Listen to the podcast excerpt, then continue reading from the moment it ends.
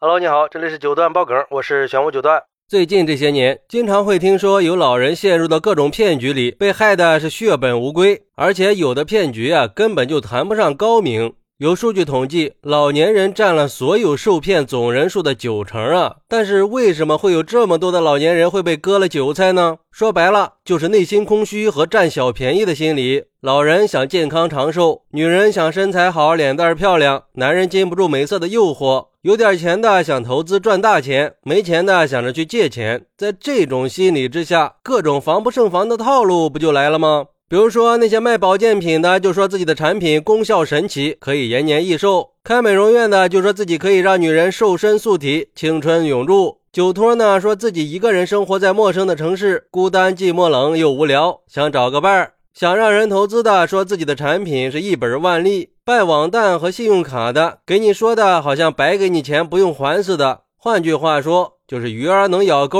那肯定是有美味的诱饵啊。那骗子就是利用一些诱饵和道具，精准地戳到了老年人的痛点，再加上那些戏精一样的业务员的温情戏，让老年人们都觉得业务员比自己亲生的孩子都好啊！这也是很多受过骗的老年人总结的经验，尤其是那些子女不在身边的空巢老人。就像有老人说的，与其说他们买的是健康，不如说是买一种内心情感的满足。这就是为什么一直到骗局崩塌了，还是有老人会觉得这些骗子不过是听从公司安排的孩子，也是为了生存。也就是说，就是因为疏远的亲子关系，给了各种骗子可乘之机。曾经就有受害的老人表示，他不敢让子女知道自己有多少钱，就怕这最后的养老钱被啃老的儿女给拿走了。因为儿子只知道啃老，还不如人家业务员懂事呢。这手里有点积蓄，又不想让孩子知道，又缺乏理财渠道，还不甘心存在银行。在这种矛盾的心理作用下，就得出了一个结论：多数人就意味着权威，从众就意味着安全。然后就有骗子利用这种心理，用投资做诱饵，骗老年人们预付款用来投资，搞一些非法融资。而且这些骗子把融资骗局的泡沫吹得非常大，吸引了很多有从众心理的老年人。